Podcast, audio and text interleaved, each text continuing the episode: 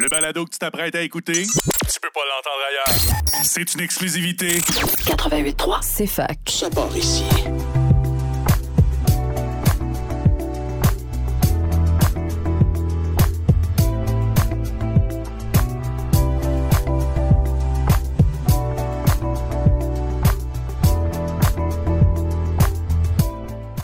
Bienvenue, vous êtes sur les ondes du CFAK 83, Félix Morin au micro. Et ce mois-ci, pour les longues entrevues, euh, nous allons aller avec la programmation d'une bibliothèque idéale avec nul autre que Gérald Godet, euh, professeur retraité du Cégep de Trois-Rivières, ancien chargé de cours à l'UQTR, mais que j'ai surtout découvert pour un très beau livre d'entretien euh, sur la lecture et la création littéraire qui s'appelle Parlons de nuit, de fureur et de poésie aux éditions Nota Bene. Bonjour Gérald. Bonjour Félix. Je suis vraiment très, très, très honoré de, t'avoir parce que euh, imagine-toi donc, à chaque fois que je faisais une bibliothèque idéale ou un entretien, à la fin de l'entretien, la personne dont on parle le plus souvent, c'est de Gérald Godet. Ah bon? Donc, euh, c'est sûrement parce que les deux, on a des passions communes pour euh, interviewer des auteurs. Là, cette semaine, justement, ce qui m'intéressait avec toi, c'est d'interviewer un lecteur, un grand lecteur, quelqu'un qui est un professeur. Tu as aussi écrit, on en parler dans, dans une longue entrevue plus classique euh, plus tard, euh, je l'espère, dans les prochains mois. Mais euh, tu es un grand lecteur. Tu es une personne, quand j'ai lu, j'ai eu un, immense respect pour toi. C'est pour ça, donc, je voulais faire la, bibliothèque idéale. Je vais commencer avec quelques petites questions. La première serait quel est ton premier souvenir de lecture? Je, dirais mon premier livre marquant, mon premier auteur marquant. Écoute, c'était un coup de foudre, ça a été, et ça a été déterminant. C'est il y a eu Victor Lévy-Beaulieu, il y a eu Hélène Ouvrard et Bachelard. Et tout ça, c'est arrivé un peu en même temps, on dirait, euh, parce que euh, j'aimais la, sensibilité, j'aimais l'envergure d'une pensée. Euh, il y a Hélène Ouvrard, euh, bon, qui ne fait pas partie de ma bibliothèque idéale, mais qui pourrait en faire partie. Alors, je pourrais parler d'elle parce que je me reconnaissais chez elle dans cette sensibilité qu'elle avait face au monde. C'est une lecture des sens, c'est une lecture sensible. Elle nous présentait dans La fleur de peau un personnage qui cherchait sa place dans le monde et qui avait besoin de quitter son milieu, ni plus ni moins, pour euh, justement... Euh, alors, elle en rêvait euh, elle se bâtissait une fiction, ni plus ni moins, et elle, elle s'appelait Anne, et celui qui incarnait ni plus ni moins ce personnage-là, ce monde idéal-là, s'appelait Stéphane, qu'elle avait aperçu à un moment donné à une fenêtre. Bon, et dans son regard d'enfant, elle avait l'impression qu'elle pouvait être invitée à aller de l'autre côté de la fenêtre, comme un, peu de l'autre côté du miroir. Et c'est un professeur qui m'avait suggéré ce livre-là parce qu'il correspondait, semble-t-il, à ma sensibilité. Il avait, il avait trouvé juste parce qu'il avait bien compris, parce qu'effectivement, ça me ressemblait, ça me, euh, ça me concernait et j'aimais surtout l'écriture et l'extrême sensibilité. Euh, alors, Hélène Ouvrard, donc, avec euh, La fleur de peau. Wow! En tout cas, tu me donnes. Moi, je ne la, connaissais pas, puis là, tu me donnes vraiment le goût d'aller rapidement sur le site des libraires. Je te dirais. c'est très bachelardien aussi, justement, dans la manière dont tu t'en parles avec les. tout ces, cet autre côté du miroir, c'est tout. Euh. Ben, Bachelard, c'est mon grand maître euh, de la lecture. J'ai découvert Bachelard presque en même temps. Euh, Bachelard, d'abord, c'est une sensibilité, c'est une écriture aussi. Et curieusement, c'est quelqu'un qui est arrivé du monde scientifique et qui est arrivé ensuite de ça à la poésie. Euh, c'est un homme qui est toujours. Il a écrit un livre qui s'appelle euh, Un nouvel esprit scientifique, qui est une grande référence pour. Euh, en épistémologie, moi j'ai, moi, j'ai fait des, des travaux d'université sur ce livre-là en épistémologie. Alors, il est déterminant. Et malgré tout, il est arrivé à, euh, à, la poésie, à, l'imaginaire et à ses fameux livres sur la poétique de la rêverie, la poétique de l'espace, Louis les rêves, la religion. Psychanalyse du feu qui est magnifique. Psychanalyse du feu, la flamme d'une chandelle, effectivement. Alors, c'est un maître de lecture et là, euh, euh, c'est ça, c'est que je trouve ça intéressant parce que à un moment donné, il s'est rendu compte que quand il étudiait les prix scientifiques, eh bien, euh, leur façon de décrire, par exemple, un phénomène, euh, par exemple, l'arrivée du feu, mais qu'ils ils le décrivaient un peu avec leur sensibilité, avec leurs émotions, et ils mettaient de la fiction là-dedans et ça devenait un poème. Alors, c'est de cette manière-là qu'il en est arrivé vers les poètes et qu'il a, il a dépassé la flamme de, la psychanalyse du feu et qu'il est allé vers des livres beaucoup plus assumés, comme La flamme d'une chandelle, comme euh, L'eau et les rêves, la, Terre et les républiques de la volonté, La Terre et les républiques du repos. Alors, c'est un maître de lecture et, et dans ce sens-là, euh, ce que j'aime chez lui, euh, c'est cette façon de voir que l'imagination, ce n'est pas quelque chose qui est figé, c'est quelque chose qui est toujours en mouvement. Il dit ni plus ni moins, nous ne sommes pas euh, ce que nous sommes, nous sommes ce que nous, sommes ce que nous faisons. Hmm. Et l'image n'est pas tellement celle qu'elle n'est pas figée, elle est ce qu'elle devient. Alors j'aime beaucoup, j'aimais beaucoup cette, cette, façon de voir l'imagination comme la possibilité de voyager, la possibilité de se déplacer, la possibilité d'être un autre. Et euh, je trouvais ça intéressant. Euh, de voir ça. Et il me semblait y avoir là une ambition en tout cas euh, très généreuse parce euh, qu'il euh, montrait que l'être humain n'était pas tant ce qu'il pense que ce qu'il imagine. Mm. D'ailleurs, il, il, faisait une distinction entre deux types, deux types de pensées. Il disait qu'il y a une pensée par concept et une pensée par, euh, par image. Lui, évidemment, il allait vers du côté de, de l'image, euh, du côté de l'image qui était l'image spontanée, l'image qui arrivait, on pourrait dire, de façon euh, presque directe dans le rapport premier qu'on pouvait avoir avec le monde. Alors, il trouvait ça chez les poètes, il trouvait ça, bon, dans dans, ce qu'il lisait. Alors, il y avait ça. Et euh, moi, je me reconnais. J'ai ma façon d'aborder les auteurs, puisque tu parlais de, mes entretiens, ma façon d'aborder les auteurs, ma façon de parler de la littérature mm-hmm. euh, doit beaucoup à ça parce que c'est une pensée par image, c'est une pensée par le mouvement. Euh, j'aime beaucoup prendre des, ce qui est senti comme projet parce mm. que derrière l'image, il y a, euh, et son mouvement, il y a comme un, projet d'écriture et d'existence qui se met en marche. Et euh, j'aime beaucoup voir les écrivains de cette manière-là. Bachelard, lui, parlait d'un niveau général parce qu'il parlait de, de l'imagination du feu ou de l'imagination de l'eau.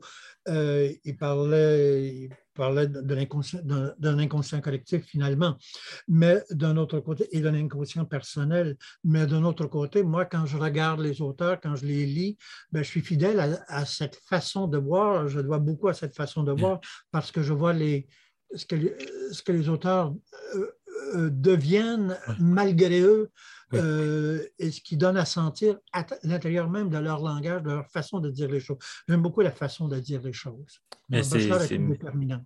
c'est pour ça que j'ai trouvé ça beau, parce que quand tu as envoyé la liste, Bachelor va en faire partie plus tard, ça a donné des clés de lecture de tes entretiens. En fait, c'est pour ça que, en tout cas, moi, on en parlera. Ben oui, parce que justement, cette sensibilité-là au projet même de l'auteur et non au euh, concept que nous, on plaque de l'extérieur sur les textes, c'est ce qui ressort de tes entretiens, en tout cas pour, ma part.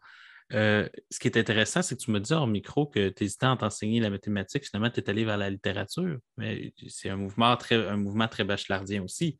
Il a commencé avec les sciences. Ensuite, c'est sa chaire à Sorbonne est en sciences pour finalement tranquillement devenir ce poète-là que, Foucault disait qu'il avait le génie de faire jouer euh, de, comme un joueur d'échecs de manger la reine avec des petits pions, dans le sens qu'avec des petits joueurs de la poésie française, il arrivait à faire tomber des fois des grands monuments. Ça veut dire que c'est quand même, euh, il y a quelque chose qui est intéressant là-dedans. Il y a un parallèle d'existence presque.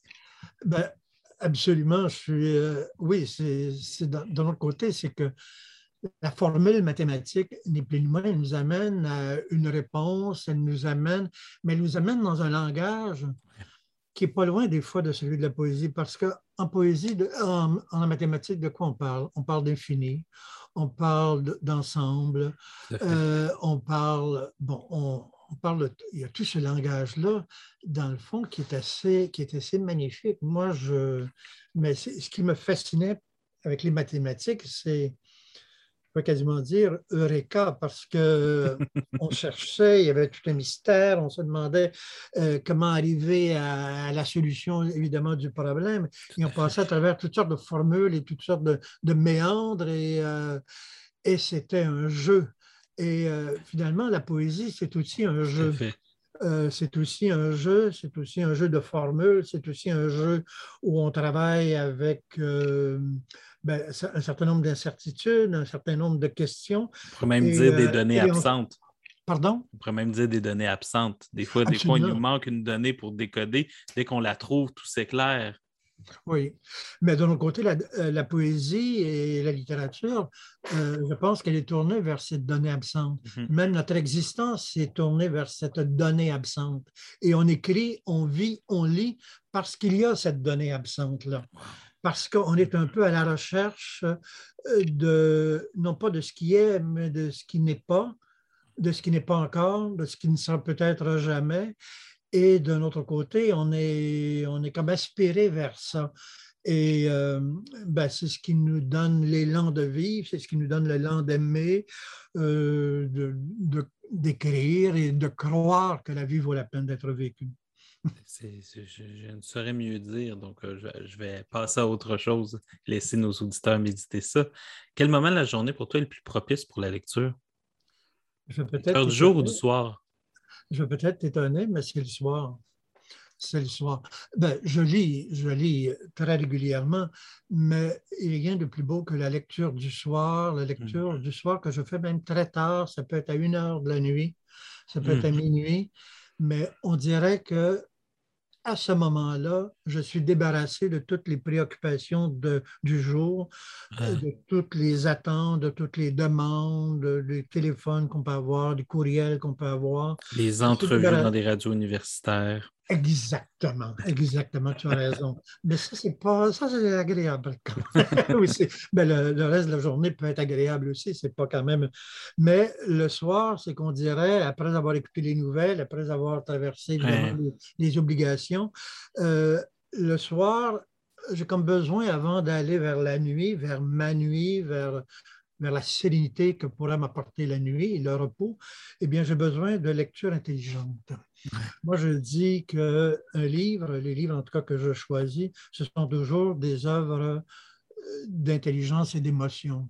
Il y a l'émotion de l'intelligence, il y a l'intelligence de l'émotion, l'intelligence aussi de, de, la compréhension, de la compréhension qui se fait du côté du cœur et qui se fait du côté de, de la pensée exigeante avec, euh, avec la vie de la façon que tu en parles, c'est comme si la lecture, c'est un peu un abri aussi. C'est ce qui te permet justement de, faire mur avec le monde le temps du sommeil. Ça te permet de mettre le monde à côté.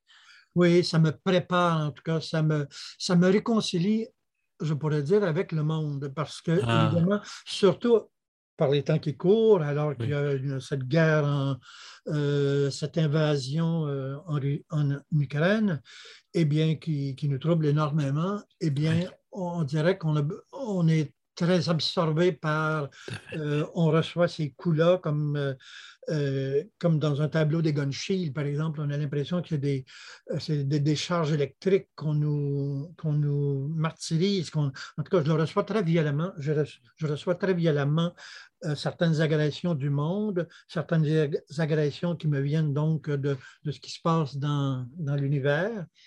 Et euh, j'ai besoin comme ça de me recréer une espèce de, de cocon. Je suis presque bachelardien vocabulaire, avec ce vocabulaire-là, encore une fois.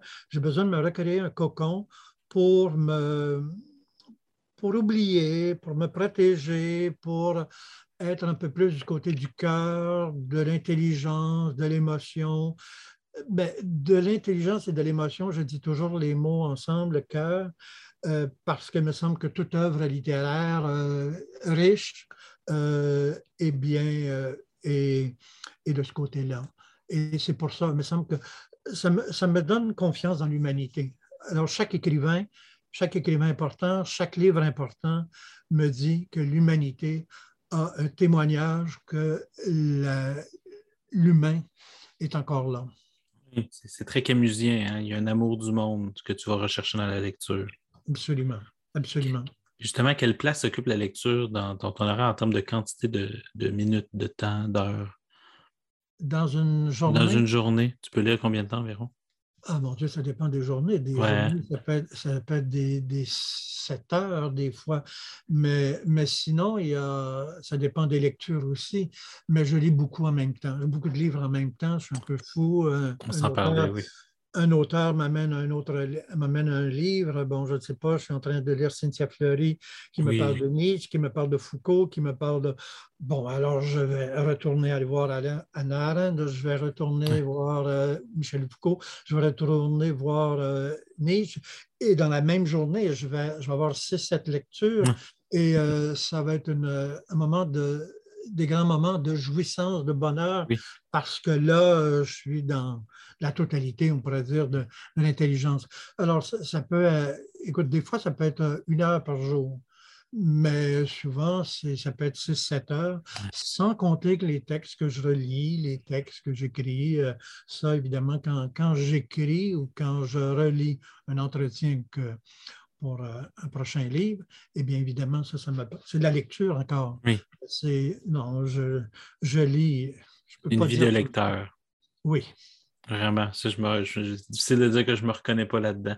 Euh, justement, mais boulimique de lecture ou lecteur lent? Si tu avais à te, justifier, est-ce qu'il faut lire beaucoup pour toi ou des fois, justement, un livre qui dure une semaine, un mois, c'est suffisant? Euh, non, je suis, ben, je dirais les deux. C'est-à-dire que j'aime méditer les livres. Hmm. C'est-à-dire que boulimique, c'est dangereux parce que ça voudrait dire qu'on. Boulimique, c'est presque être un consommateur. Et il y a une différence entre être un consommateur de livres et un, lecteur qui habite les livres et qui les déguste. Et moi, il y a, ça arrive souvent que les livres, je sois obligé de, de les laisser un peu pour un peu euh, me laisser absorber par ce qu'ils portent et euh, par les mots qu'ils ont, par la, pensée tout à coup qu'ils développent. Euh, alors, je suis obligé de m'arrêter pour ça. Alors, à ce moment-là, je, pourrais quasiment dire que la lecture, oui, mais elle se, elle, se fait, bon, strictement au moment où j'ai le livre devant moi, mais d'un autre côté, elle se continue après parce qu'il y a un temps de méditation.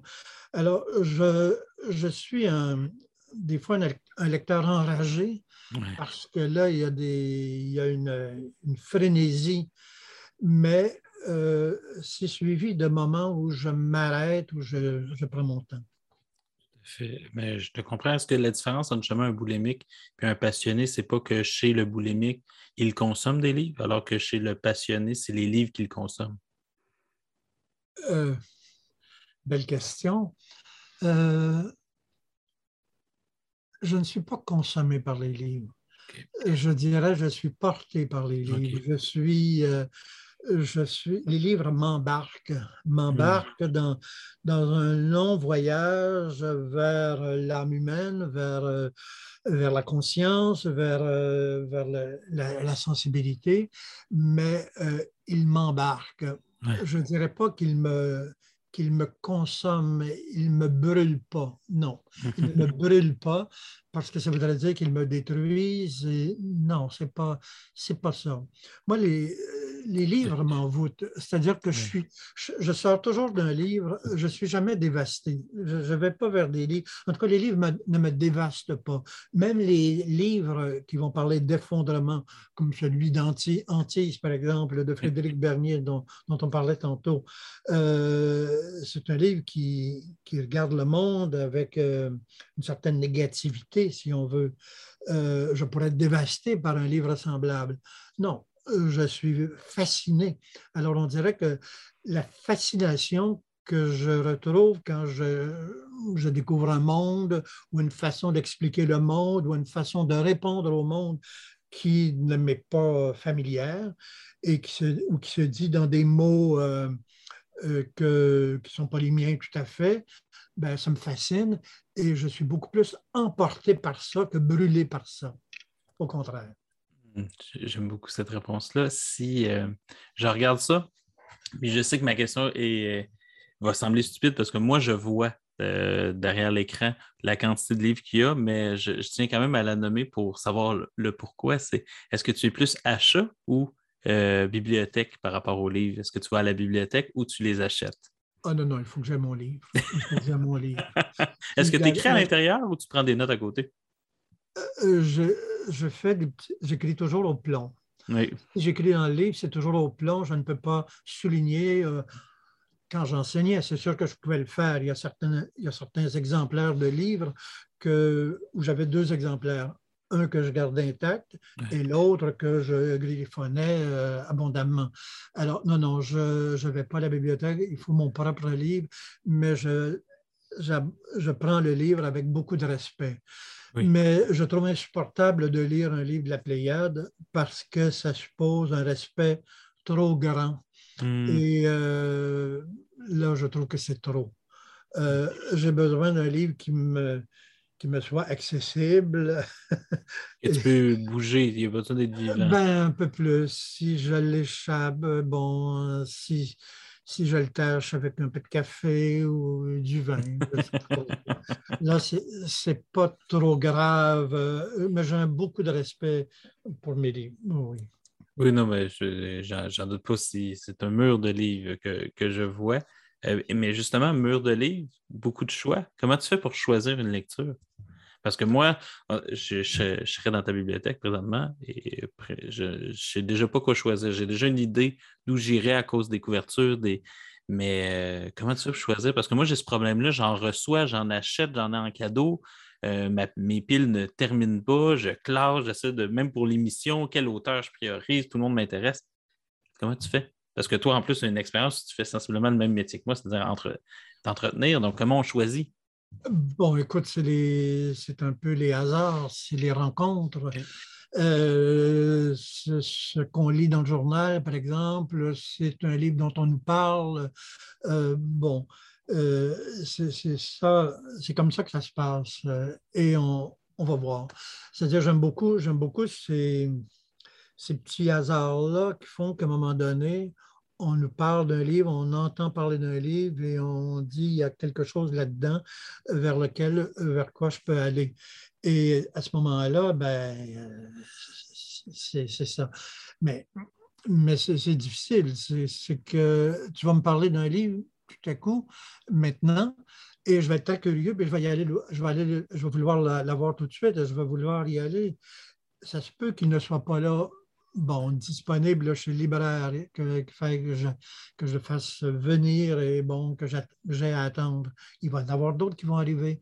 Alors, c'est infini, et, euh, mais moi, c'est toujours, euh, toujours ce qui m'intéresse, c'est une façon de comprendre euh, l'esprit humain, le monde, comment il va, et tout, tout, tout, tout. Dans un entretien, parce que j'ai oublié de le dire en, en introduction, tu es maintenant académicien des Lettres du Québec. Oui. Depuis le 26 novembre dernier. Eh oui, officiellement. C'est un honneur que tu mérites pleinement. Et, dans, un, dans un texte justement qui t'était dédié, c'est disait pour Gérald Godet, la littérature n'est jamais insignifiante, elle est le mode par excellence pour entrer en communion avec l'autre, avoir accès à sa nature même et à partager le cadeau de cette ouverture. Dans le fond, pour toi, dans la littérature, c'est le médium par excellence pour accéder à, à ce qu'il y a de plus beau dans l'humanité. Absolument. Ben, c'est ce que je te disais tantôt quand, quand, je prends un livre le soir, même un livre difficile, je peux prendre du Quignard, du Pascal Quignard, ce n'est pas le plus simple. Je peux prendre un livre de philosophie, assez, ça peut être assez exigeant, ou un livre de psychanalyse, euh, euh, ça peut être assez exigeant. Ça, ça ne me dérange pas. Mais c'est vrai que c'est une façon de, me de, de voir la, la grandeur de, du cerveau humain, finalement, de, de voir, même si on décrit la l'horreur, évidemment, la façon dont on va décrire cette horreur-là, dont on va la penser, euh, ça, va, pour moi être inspirant. Oui, c'est une façon de, pour moi d'entrer en communication, euh, ça c'est bien entendu. C'est pour ça que c'est un entretien aussi, c'est un dialogue. Tu sais, je, suis en je suis en dialogue avec toi, mais je suis en dialogue aussi avec les écrivains que, écrivaines que je rencontre. Et, euh, mais je suis en dialogue, je suis en dialogue, mais c'est un dialogue qui se continue parce qu'il y avait eu un premier dialogue qui était mon propre, mon propre, ma propre lecture de, de leur œuvre. puis après ça, bien évidemment, quand l'entretien est fait, il y a un autre dialogue qui se fait parce que là, je regarde qu'est-ce qu'on a fait au juste. Et euh, le dialogue est continu. Et j'aime beaucoup, j'aime beaucoup cette parole-là comme que l'on a ensemble et que j'ai avec les écrivains parce qu'on est proche de l'essai C'est un genre que j'aime beaucoup. J'aime tous les genres littéraires, j'aime tous les genres. Finalement, euh, j'ai une faiblesse pour la poésie et l'essai. Mais le roman, j'ai fait mes, thèses sur le, sur le roman, j'ai enseigné le roman toute ma vie, mais on dirait que quelque part, pendant ces temps-ci, c'est plutôt la poésie et l'essai qui me, qui m'attire. Même dans le roman, ben, dans le fond, ce qui m'intéresse, c'est la dimension poétique. C'est quand une écriture a quelque chose de poétique que ça m'intéresse. Alors, euh, il, y a, y, a, tout ça qui, euh, qui joue et qui me qui fait que, que c'est infini. Tu dis, euh, c'est pour toi, dans le fond, je comprends que dans les livres, il y a une espèce de cadeau de l'intelligence de quelqu'un d'autre que tu reçois. Euh, est-ce que ça t'arrive, parce que moi, ça m'arrive, je te pose la question, de me promener dans ma bibliothèque et être un peu ému de la. C'est un élan de positivisme, d'une certaine manière, d'optimisme envers l'humanité, mais des fois, je regarde les tranches de mes livres et je me dis, mais mon Dieu, toute cette intelligence humaine qu'il y a déjà eu, est-ce que ça t'arrive? Absolument, absolument, absolument. Et euh, je, comme j'achète mes livres, euh, c'est un peu désespérant parce qu'on ne trouve plus de place où les mettre. Il y a toujours des piles, je ne sais pas, à tout bout de champ, dans ma vie, j'ai été obligé d'ajouter des bibliothèques parce que finalement, les piles sont, euh, s'amassaient et euh, bon, il n'y avait plus de place, ça n'avait pas de sens. Alors oui, c'est euh, un peu vertigineux, mais ce que je trouve un peu vertigineux aussi et émouvant, c'est de voir que ça nous appartient, que c'est à nous. Euh, on s'est bâti un monde aussi avec ces livres-là. On, bâtit sa bibliothèque, on bâtit ses bibliothèques, les livres s'additionnent, mais si on n'est pas que boulimique, si on est aussi un, quelqu'un qui, qui s'est arrêté sur un certain nombre d'entre eux. C'est vrai qu'on en a lu en boulimique, il y en a qu'on a lu et qu'on a assez oublié, mais il y en a d'autres sur lesquels on, s'est arrêté et qui nous ont marqué plus que d'autres. Alors, euh, à ce moment, mais, mais cette bibliothèque-là, elle est un peu nous, on l'a bâtie petit à petit au cours des années. Euh, je suis plus vieux que toi, alors j'ai bâti beaucoup, euh, mais, mais ça m'émeut de voir tout ce que j'ai lu, ça me terrifie de voir tout ce que je n'ai pas réussi à ah, lire. Fou, hein, tout ce que je voudrais relire, j'ai dit, mon Dieu, mais j'ai été à un moment donné obsédé par euh, Henry James. Je lisais tout Henry James. En été, je passais tout mon été à lire Henry James.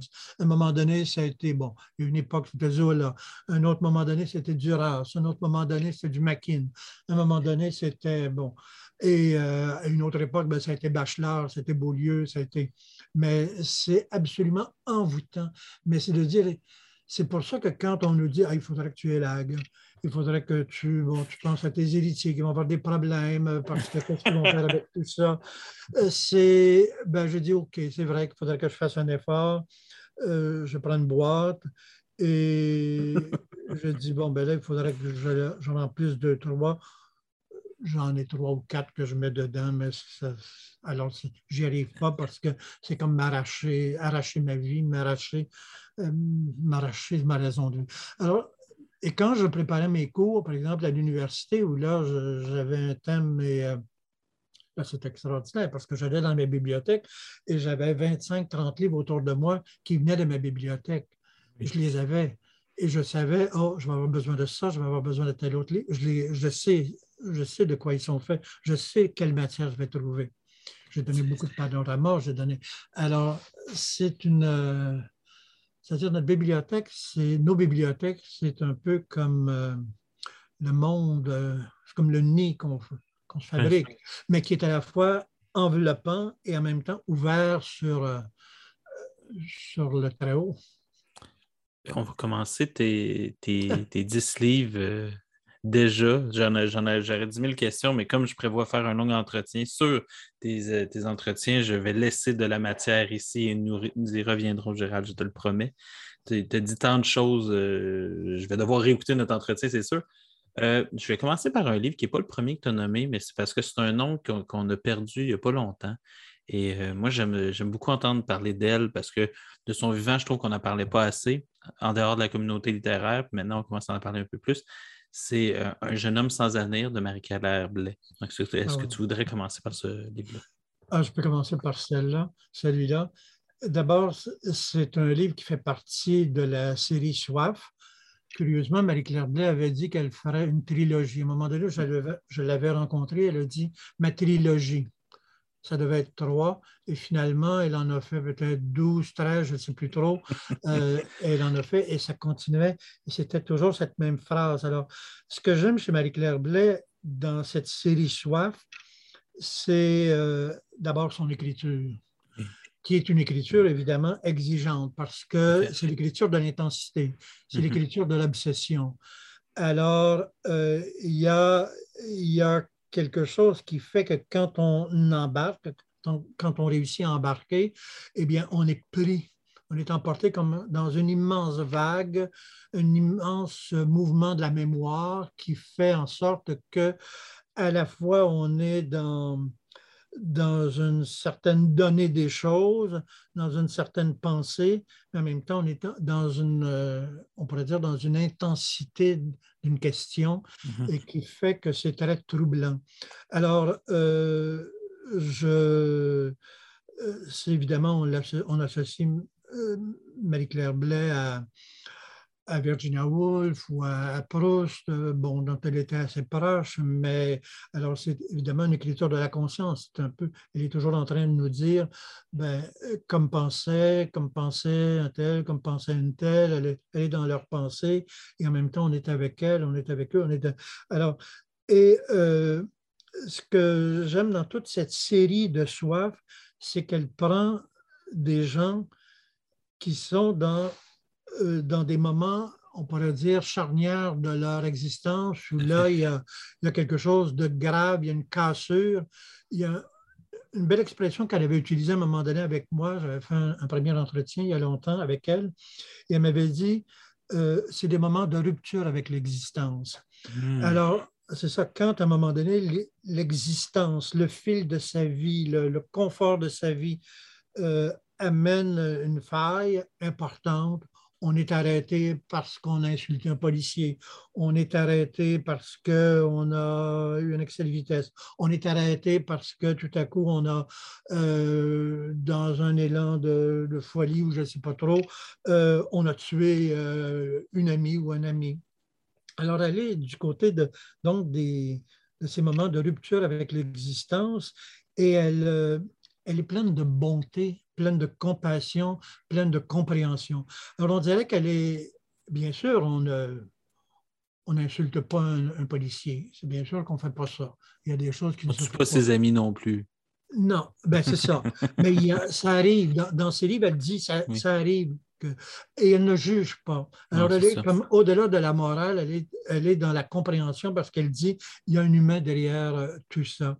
Et euh, c'est ce que j'aime chez elle, c'est sa profonde humanité, sa profond, son amour profond du genre humain et tous les marginaux qu'elle nous présente, eh bien, parce que c'est souvent des, ben, c'est des actes de marginalité. D'abord, tuer son, être un, jeune étudiant, euh, bon, plein de, plein d'avenir et qui tue euh, pendant un party et qui viole même peut-être euh, une amie, eh bien, c'est une horreur. C'est une horreur. Mais d'un autre côté, et elle va, elle va, mais elle ne s'empitoiera pas pour dire, elle accablera pas elle pour dire que c'est une horreur. Elle, elle le note, on le constate, mais d'un autre côté, elle, elle, elle chez Marie-Claire Blais, je l'ai peu lu, OK? Mais de ce que j'en ai compris, ce qui m'a touché chez elle, c'est que rien, euh, des rien, du, rien de cruel n'est étranger à l'humain chez elle. C'est exactement. C'est cette chose-là, c'est-à-dire qu'on comprenait à travers ça, justement, que ça fait partie de l'humanité, qu'il ne faut pas le chérir, mais de le rejeter à l'extérieur de l'humanité, c'est refuser de le comprendre. Ça, chez elle, ça m'a beaucoup touché. Surtout quand tu es au cégep, où est-ce que tu as une tendance à être un petit peu euh, puriste, c'est-à-dire qu'il y a du bien, il y a du mal, et tout est dichotomique euh, quand c'est euh, un, c'est un filet de nuances. Parce que ce qui est intéressant chez elle, c'est que, euh, tu sais, tantôt, je, parlais de Bachelor qui divisait les, divisait les, deux types de pensée, euh, qui divisait la, pensée en ceux qui pensaient par concept et ceux qui pensaient par image. Par image. elle, elle pense par ici. Il y a des gens Hmm. comme ça qui pensent en racontant des histoires. J'ai interrogé Marie-Claire Blais et je l'ai interrogée de, de façon très philosophique, mais elle me répondait toujours par une- un personnage, par un- une petite histoire, par ce qui leur arrivait. Alors, elle- Louis Caron est comme ça aussi. Euh, J'ai déjà interrogé Louis Caron. Louis Caron est comme ça aussi. Alors, il y a des gens qui sont plutôt comme ça et elle, elle est comme ça. Alors, sa façon de penser, c'est par histoire. Et l'histoire, c'est toujours des histoires d'humanité, des- toujours des histoires de la pensée, c'est toujours des histoires de... euh, Puis, de l'autre côté, ce que je voudrais dire aussi au sujet de ce livre-là, c'est qu'elle s'intéresse, euh, elle s'est toujours intéressée beaucoup aux adolescents. Alors, si elle s'intéresse aux jeunes hommes euh, sans avenir, euh, c'est qu'elle est, elle s'intéresse dans le fond à un problème social, humain, euh, qui est associé à, ces jeunes hommes qui, sont dans la précarité, qui décrochent un peu de la vie et qui, euh, bon, cherchent forcément un sens, qui mais qui, euh, qui abordent euh, la vie en, en se donnant peu de chance en même temps. Alors, elle les comprend, mais elle comprend un phénomène social, elle comprend- elle est comme solidaire euh, finalement des adolescents qui, dans son esprit, représentent mieux que tous les autres euh, cette étape de la vie où on est en recherche, où on se demande qui on est, où on va, qu'est-ce qu'est la vie, qu'est-ce qu'on peut faire, qu'est-ce qui nous est, qu'est-ce qui est accessible ou pas. Il y a ça. Et elle s'intéresse beaucoup aussi aux travestis. Hmm. Euh, c'est une femme de nuit aussi, Marie-Claire Oui. C'est une femme de nuit. Elle, euh, elle m'a confié que pour, pour écrire euh, tout ça, ben, il a fallu qu'elle fréquente les gens de la nuit. Il a fallu qu'elle, je ne sais pas, je sais pas son quotidien de quoi il était fait, Euh, mais euh, je devais d'ailleurs aller la voir cet été au mois de mai. On avait, on s'était entendu pour euh, que j'aille à Key West. qu'on alors que si, ça aurait été absolument extraordinaire, mais évidemment, euh, c'est une tristesse, je ne peux pas y aller. Mais Euh, Avec Marie-Claire Blais, son départ a tellement été soudain que la quantité d'histoires, euh, de projets interrompus. Il y a Hélène Dorion, présentement, qui, traverse sur- qui travaille justement sur un projet, je pense, d'opéra. Euh, Ça, c'est commencé c'est- avec elle. Oui. Je sais, travaille, je sais que Marie-Claire travaillait avec Hélène là-dessus et je ne sais pas où ils en étaient rendus. J'imagine qu'ils étaient rendus assez, assez loin. Euh, C'était assez extraordinaire. Mais, mais pour revenir aux travestis, c'est que c'est quand même curieux parce qu'elle, les drag queens, les, ces gens-là, qui, les imaginait souvent au sortir des bars, euh, bon, fatigués, mais évidemment un peu chou. euh, Sur des ou drogués ou substances. quelque chose comme ça. Alors, certaines substances, effectivement. Mais d'un autre côté, ce qu'elle aimait, euh, pourquoi elle aimait ces gens-là, c'est que finalement, c'est des gens qui sont très libres parce Oui. qu'ils jouent avec eux-mêmes. Ouais. Les travestis jouent, les, les travestis, les trans, le- bon, les travestis particulièrement, les drag queens, jouent avec eux-mêmes, jouent avec les codes, jouent avec les, les genres, jouent. Alors, ils, bâtissent, ils se bâtissent des personnages. Ils, ils font de leur vie une fiction. Bon, plus ou moins tragique, plus ou moins douloureuse, plus ou moins triste, mais quand même, ils font. Alors, c'est des gens libres jusqu'à un certain point. C'est des œuvres de création. Alors. Marie-Claire Blesse, on dit, je considère que, puis je ne suis pas le seul à le considérer, que c'était l'une des plus grandes écrivaines, peut-être la plus grande écrivaine québécoise vivante, une des plus vivantes, mais c'était. euh, moi, je considère que Victor Louis-Beaulieu est, est aussi de cet ordre-là. Oui, c'est exactement ce que dit Michel Tremblay, ce qui est quand même euh, quelque Ouais. chose à, à entendre. Euh, hop, on va rester dans la nuit. Train de nuit de Lisbonne de Pascal Mercier, que je ne connais pas. Je ne connais pas Pascal Mercier, donc j'ai décidé de, de me laisser euh, euh, bercer par euh, ce que tu en penses? Eh bien, Pascal Mercier, d'abord, Train de nuit pour Lisbonne, c'est un roman, mais c'est aussi un film. Alors, euh, on, a- Oh. on peut avoir euh, ces deux-là. Train de nuit pour Lisbonne, d'abord, Pascal Mercier, c'est un Suisse, Mhm. mais un Suisse allemand. Euh, et c'est une traduction. Train de nuit pour Lisbonne, c'est une traduction. Et curieusement, parce que c'est un nom français, alors, mais Train de nuit pour Lisbonne, c'est que c'est l'histoire, c'est une histoire qui se passe euh, bon, avec les mémoires encore une fois, parce qu'on est à la recherche d'un. Il y a un vieux professeur, pour camper un peu l'histoire, il y a un vieux professeur, en tout cas, style vieux garçon, en tout cas, très compétent, mais très méticuleux, très minutieux, puis un peu ringard peut-être, mais de l'autre côté, il, est, il est dans sa matière, il, enseigne. Et à un moment donné, en s'en allant au travail, il euh, rencontre une jeune fille sur un pont. Et euh, la jeune fille, c'est clair qu'elle veut se suicider. Alors il va, il, l'attrape, il l'amène avec lui euh, à l'école et bon, il l'assoit. Bon, elle, laisse son, elle part pendant qu'il donne son cours et à un moment donné, bon, elle, avait laissé son manteau. Alors, dans son manteau, il y avait un livre, et ce livre-là, c'était d'un poète fictif, comme euh, André Bello parlait de romancier fictif, il y a des poètes fictifs. Alors, c'est un poète fictif parce que si on cherche le Amadeo des Prado. Alors, ce poète-là a vécu, c'est un médecin qui a vécu, qui était aussi poète, qui a vécu sur le temps de la dictature. Et il raconte un peu ses pensées. Et euh, ce poète-là, à un moment donné, euh, alors, euh, le personnage principal qui s'appelle Grégorus, le, vieux professeur dont je parlais, à un moment donné, il va, il veut, il est obsédé par ça, ça le change complètement. Il, il va à la poursuite de la jeune fille, comme il va à la poursuite du livre et de l'histoire. Alors, et ce qui est intéressant avec euh, le livre qu'il découvre et qu'on découvre en même temps que lui, c'est toute une pensée sur l'écriture, sur l'imagination, sur l'esprit humain et sur la nuit, évidemment. Mais euh, à un moment donné, c'est que le Amadou des Prado raconte ça au temps de la dictature, alors que son père était un juge, évidemment sous la dictature, donc en, collusion avec. Alors, il, il, va dire à un moment donné, et euh, j'ai le livre avec moi, puis je voulais lire quelques pages. Ben euh, pas, quelques pages, quelques lignes, pas, quelques pages, parce que là, ça, serait terrible. Euh, mais il va dire à un moment donné, je ne pourrais vivre dans un monde sans cathédrale. Ah. Et c'est rien qu'entendre ça, je ne pourrais pas vivre dans un monde sans cathédrale. Il est sous la dictature, il y a un paquet d'interdits. Et là, alors il va dire, je ne voudrais pas vivre dans un monde sans cathédrale. J'ai besoin de leur beauté, de leur noblesse. J'ai besoin d'elles contre le caractère ordinaire du monde. Je veux lever les yeux vers des vitraux lumineux et me laisser éblouir par ces couleurs non terrestres. J'ai besoin de leur éclat, j'ai besoin de lui contre la sale couleur monotone des uniformes.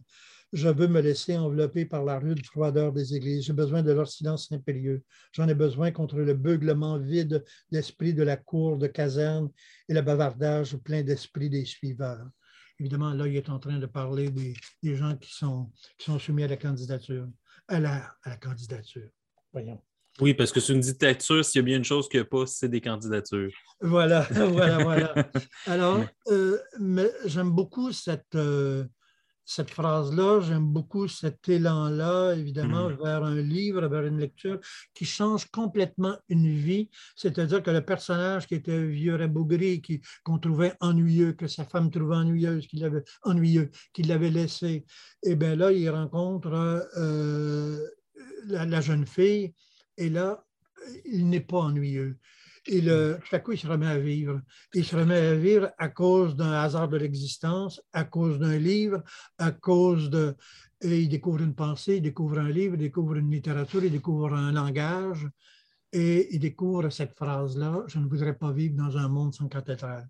Et moi, rien qu'entendre ça, rien que lire ça, je, je suis absolument euh, chaviré. Je trouve que c'est l'ambition d'être, c'est... Euh, euh, c'est l'ambition d'un monde vaste, ouvert et, plein de lumière. Et ça, derrière cet idéal-là, ben, tu reconnais mon côté bachelardien, c'est-à-dire, moi aussi, je pense par image. Et cette image-là euh, m'éblouit. Et euh, ben, justement, ça va nous permettre de faire la transition vers un qui n'a pas été capable justement de vivre dans un monde sans cathédrale, c'est Stéphane Zweig, qui, avec le ah, monde d'hier, ce que tu viens de nous décrire, c'est justement cet effondrement-là qui a, poussé Stéphane Zweig au suicide, malheureusement pour nous, mais il nous a quand même laissé un dernier chef-d'œuvre. Et tu nous as parlé d'un livre que, je ne connaissais pas de lui. Ça, j'adore. Moi, ma, culture littéraire ne cesse de grossir avec euh, cette émission. C'est le, retour de Gustave Mahler. Donc, quel euh, parallèle tu euh, fais-tu entre ces deux œuvres de ce grand penseur du 20e siècle? Oui, je dirais que Stefan Zweig, c'est quelqu'un qui admire et quelqu'un qui désespère. Ah, c'est tellement vrai. C'est quelqu'un qui est profondément dépressif.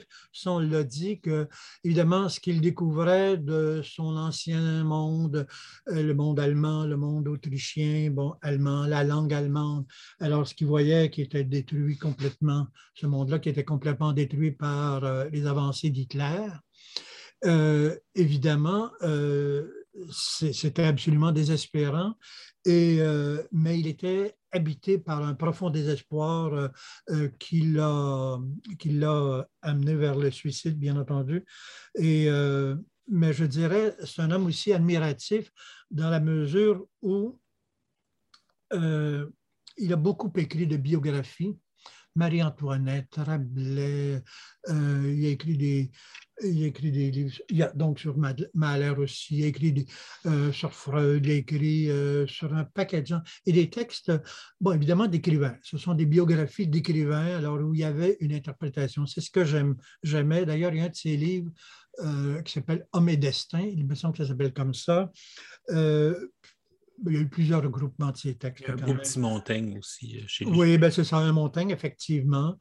Euh, alors ça, ça fait partie de ces livres admiratifs, mais en même temps, admiration dans, le sens de ce que je disais tantôt. Alors, l'admiration n'est pas un aveuglement, est tout simplement est une façon d'aller vers quelque chose qui a à comprendre.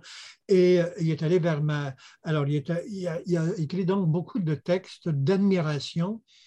Euh, l'admiration, c'était quelque chose d'absolument fondamental chez lui. Il a écrit d'ailleurs dans, ce livre-là dont, tu parles, euh, quelque chose d'assez beau qui dit que la jeunesse, dans le fond, elle, elle incarne ni plus ni moins ce moment de, de, de l'admiration parce que, ce moment idéal, parce que euh, admirer, c'est comme retrouver ce moment où on a besoin de quelqu'un qui nous montre l'extraordinaire. Mm-hmm. Et euh, Mahler, c'était justement dans ce livre-là, euh, c'était quelqu'un qui, à une époque, a été, euh, important, était un, chef un musicien, un chef d'orchestre important, mais il y a eu, à un moment donné, comme ça allait des fois dans les, dans les milieux, il y a eu des, calomnies, il y a eu des, des, salissages, et il a été, à un moment donné, détrôné. Mais à un moment donné, bon, euh, alors le retour de Gustave Mahler, c'est comme le retour, après sa mort, bien entendu, euh, à Vienne, là où il avait été exclu. Et à ce moment-là, euh, alors c'est à ce moment-là que, que Stefan Zweig va écrire un beau texte sur l'admiration, où là, il, dit que l'admiration, effectivement, euh, c'est bien rendu avec ce qu'on éprouvait à ce moment-là pour Wagner, parce que pour Wagner, pour Mahler, parce que, évidemment, il se rappelle sa propre jeunesse quand il avait connu Mahler, quand il était jeune homme, puis il dit que tout ce qu'il représentait, dans le fond, alors c'est une espèce d'idéal, euh, c'est une espèce d'idéal euh, qu'il avait, c'est que, bon, tu parlais de Montaigne tantôt, il a écrit sur Montaigne de belles choses, mais curieusement, même s'il a compris un peu ce que Montaigne avait fait, il s'était à un moment donné retiré dans sa maison et il s'était éloigné du monde et des problèmes du monde, même s'il était, était, en charge du monde. Il s'était retiré du monde pour s'en protéger, pour se protéger un peu de sa violence-là. Et euh, il n'a pas, suivi ça. Il n'a pas été capable euh, dans dans sa vie de faire abstraction de ce qui se passait, par exemple, en Allemagne. quand il était allé au Brésil, euh, il a écrit un beau livre d'ailleurs qui s'appelle Brésil, terre d'exil. C'est un livre absolument magnifique où là, il se réconcilie ni plus ni moins avec la part qui espère en lui. C'est-à-dire qu'il avait l'impression d'avoir découvert euh, un grand lieu de civilisation parce qu'il voyait là une terre d'accueil, il voyait une terre euh, où il n'y avait pas de distinction de race, de couleur et tout ça. Et, alors, il a espéré pendant un long moment que de retrouver au Brésil le sommet de la civilisation. Parce que, évidemment, lui, il venait de quitter un monde euh, qui était en principe dans son histoire chargé de culture, chargé de civilisation. Il y avait une langue riche, il y avait... la Vienne de l'époque, c'est scientifiquement, artistiquement, c'est peut-être un des plus grands sommets de, de l'humanité. Absolument. Et il était cosmopolite. Écoute, c'était le temps de Schiele, de Gunn de Klimt, de, bon, euh, de Krauss, Karl Krauss, euh, tous ces gens-là. Alors, il y avait comme une, jeunesse, une effervescence qui faisait qu'il y avait, il y avait quelque chose qui se brassait là. Il y avait des idées, il y avait. Euh, alors, lui, il était, il était. Puis évidemment, il y avait tout le monde de. Euh, du monde austro-hongrois, de l'Empire austro-hongrois qui était là. On était dans une société un peu, euh, un peu figée. Alors, il y avait cette jeunesse-là effervescente qui était un peu marginale et qui, en même temps, pensait. Et Freud est arrivé aussi euh, dans. Ben, il avait commencé un peu à la fin du. Il écrit son grand livre, La trame de Tong en 1900. Alors, c'est. Euh, euh, ben, il l'a publié en 1900. Et alors, c'est tout ce contexte-là. Alors, il y, il y avait ce moment-là où Cosmopolite, où la langue allemande et l'Allemagne étaient respectées, lui-même était invité un peu partout. Alors, il, est, il, connaît, il, avait connu le monde accueillant, une langue accueillant, la langue qui était sa langue maternelle. Tout à coup, ben là, il fait partie de ces écrivains euh, qui ont été interdits de publier en Allemagne, en allemand, et euh, il n'était plus invité nulle part, évidemment, tout, tout était fermé. Alors, évidemment, c'est un grand, un grand grand désespoir, c'est une défaite de la pensée, pour reprendre, c'est très bien connu. C'est une défaite de la pensée, c'est une défaite de la civilisation. Et euh, c'était complètement désespérant. Alors, c'est un peu ce qu'il raconte, évidemment, dans le monde d'hier. Le monde d'hier, un monde plus stable, un monde plus sécurisant, un monde plus ouvert aussi. Euh, puis, évidemment, la on pensait que le progrès allait toujours euh, venir, mais évidemment, ce n'est pas ça. Alors, il pensait retrouver au Brésil, mais finalement, je pense que l'admiration qu'il avait pour, pour le nouveau pays d'accueil, euh, l'espoir qu'il mettait, mais dans le fond, il était, il, devenait, il était quand même inconsolable du fait d'avoir perdu et sa langue et sa patrie et le monde. Il se, il se rendait bien compte que le monde d'avant, il ne pourrait jamais l'avoir. Ce qu'il avait connu, ce qui avait été la richesse, alors euh, il disait que c'était complètement perdu pour lui. Et euh, c'est pour ça que Mahler, ça arrive dans son livre sur Mahler, ça arrive un peu euh, dans, dans ces moments d'admiration, mais c'est pour ça que je dis que l'homme admiratif chez lui qui aurait dû lui donner tant d'espoir, euh, le Brésil lui avait donné un espoir. Les écrivains qu'il avait, ou les penseurs, ou les personnages qu'il avait euh, décrits dans ses romans ou dans ses... aurait dû lui donner de l'espoir, mais non. La littérature ne sauve pas. Euh, l'admiration ne sauve pas. Le désespoir peut toujours reprendre le dessus. C'est ce qui lui est arrivé. Mais il avait écrit dans, pour, dans son petit livre sur Mahler, il dit Pour toute une génération, il fut plus qu'un musicien, qu'un maître ou qu'un chef-d'œuvre, davantage qu'un simple artiste. Il fut la part inoubliable de notre jeunesse. Être jeune ne signifie-t-il pas finalement escompter l'extraordinaire, un événement fantastiquement beau qui excède l'univers étroit de notre regard, une apparition qui serait la réalisation d'une vision, d'une vision aperçue en rêve. Alors, écoute, euh, moi, je suis un homme d'admiration. Euh, je trouve que c'est, tout le livre est à lire. Tout, euh, ben, c'est un des chapitres aussi, on le retrouve dans les, la série de portraits qu'on, voit des fois euh, où on réunit ses œuvres. C'est là, mais moi, je, l'ai lu aussi comme petit livre précédé d'une préface imposante et intéressante ça donne le goût. Et, on ne parle pas beaucoup de lui en plus au Québec. Donc, je suis toujours content qu'on parle de Stéphane Zweig à cause de ça. on dirait qu'il est resté en Europe. Nous autres, on ne se l'est pas encore accaparé. Donc, je trouve ça. Tu m'as donné le goût en tout cas. Ben, moi, il c'est ça qui m'a, c'est un livre qui m'a bouleversé. Ben, tu sais, Pascal Mercier, ça m'a bouleversé, Stéphane. Mais tous ceux dont, dont ben je parle, c'était comme ça. oui, puis justement, on va, ça nous permettre de faire un lien avec euh, Cynthia Fleury, Freud, Julia Kristeva, parce que ce, que, ce, qui, ce, qui, a, ce qui a amené Stéphane Zweig à, faire ce geste irréparable, c'est en partie euh, cette incapacité à vivre avec la négativité du monde.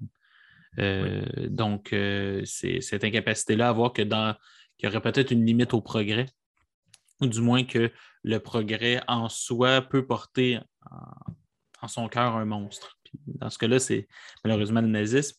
Euh, la mère de Cynthia Fleury, moi j'ai lu Les Irremplaçables d'elle. Oui. Très touchant. Je n'ai pas encore lu euh, la mère, mais Frédéric Bernier m'en a parlé plusieurs personnes m'en parlent, donc je vais te laisser là-dessus parce que je, te dirais que j'hésite encore à me l'acheter, mais j'ai l'impression que ça ne va pas euh, durer longtemps. Je ne sais pas pourquoi tu, hésites, tu ne devrais pas.